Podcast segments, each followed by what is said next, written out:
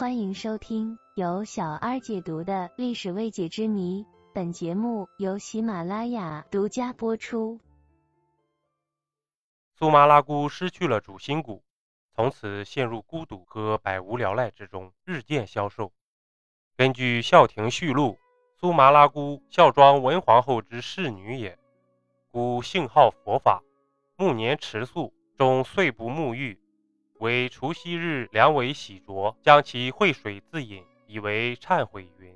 苏麻拉姑晚年笃信佛法，一方面是因为孝庄信佛，另一方面也是因为她晚年孤独，佛家思想能够让她适应寂寥的生活。苏麻拉姑还有一个非常罕见的习惯，她终年不洗澡，只有在一年的最后一天，即除夕当天，用少量的水洗身体。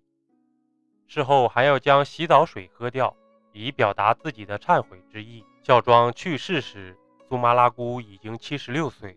康熙见她日渐消沉，最终决定将淑妃万流哈氏所生的十二皇子胤桃送到苏麻拉姑处，希望苏麻拉姑来抚养胤桃。清廷有规定，嫔位以下的后妃是没有资格抚养皇子的，即使是亲生儿子也不行。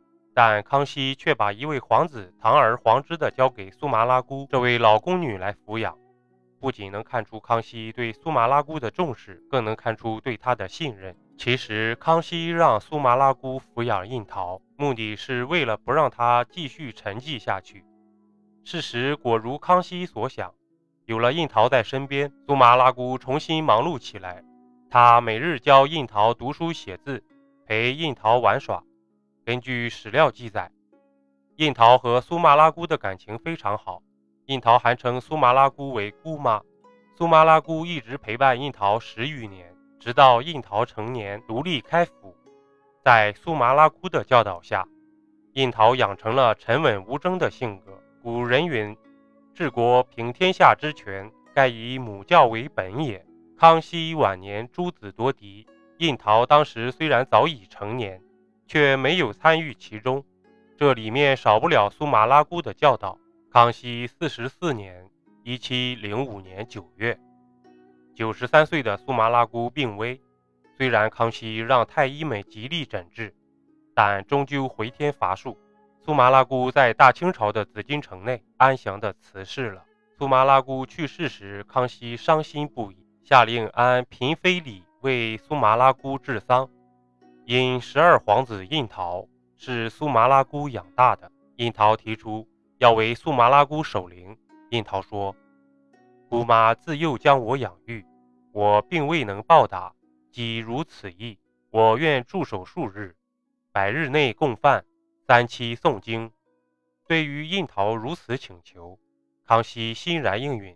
不仅如此，康熙还下旨让除了五皇子、十皇子。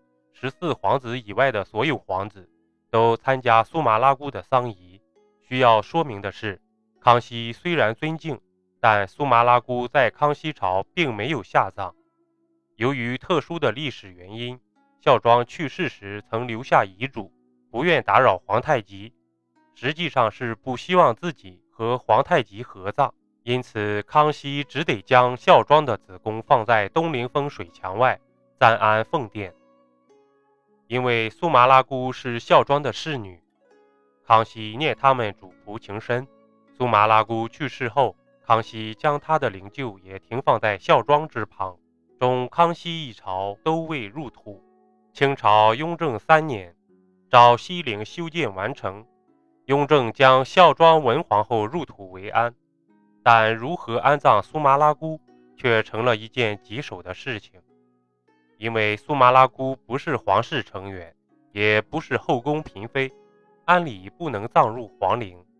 最终，雍正决定给予苏麻拉姑足够的尊重，将她葬在距离昭西陵不远处的新城东墙外，距离昭西陵仅有三里路。如此，苏麻拉姑也算和孝庄为邻了。在清朝，苏麻拉姑是一位特殊的女子，她虽为宫女。却靠资历和心灵，享受着尊崇的地位。他侍奉孝庄，开导帝王，养育皇子，与清朝皇室结下了不解之缘。同时他心灵手巧。中清朝二百九十六年，苏麻拉姑所设计的清朝服饰一直沿用，从科尔沁草原到盛京，从关外到北京，从努尔哈赤到康熙，这位耄耋老人历经清朝沧桑，在大清朝留下独特的烙印。《列女传》齐微于姬说：“玉石坠泥不为污，柳下复寒女不为乱。”姬之于素雅，故不见疑也。苏麻拉姑是一位善良的女子，她在清朝之所以备受尊重，得益于她崇高的品格和慧智的心灵。封建后宫中的宫女众多，然鲜有宫女闻名如斯。苏麻拉姑实乃清朝的传奇。